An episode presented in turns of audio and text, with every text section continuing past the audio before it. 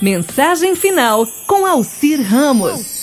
Amanhã é o dia do chocolate. Eu não vou falar de doce, mas vou falar do poder da doçura. É muito interessante. Um senhor caminhava pela estrada quando acabou observando um pequeno rio que começava bem tímido por entre as pedras. Aí o senhor foi seguindo esse rio por muito tempo. Aos poucos, ele foi tomando volume, tomando volume e se tornando um rio maior. O senhor continuou a segui-lo. Muito interessante. Bem mais adiante, o que era um pequeno rio se dividiu em dezenas de cachoeiras num espetáculo de águas cantantes.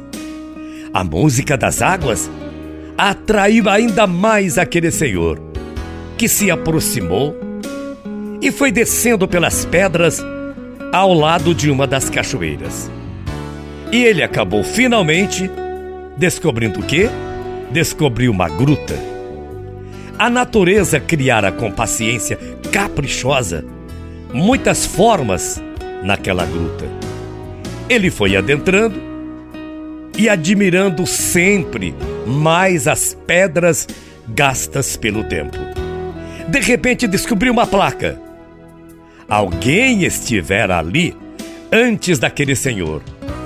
Com uma lanterna, iluminou os versos que nela estavam escritos. Eram versos de um grande escritor que na época havia ganho o Prêmio Nobel de Literatura, isso por volta do ano de 1913. Não foi o martelo que deixou perfeitas aquelas pedras, mas a água com sua doçura, sua dança e sua canção. Você entendeu? Não foi o martelo que deixou aquelas pedras perfeitas, mas sim a água, com sua doçura, sua dança e sua canção.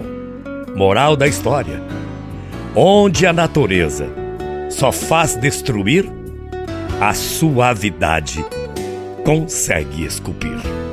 Boa semana, bom dia, até amanhã, morrendo de saudades. E você sabe disso. Tchau, feia.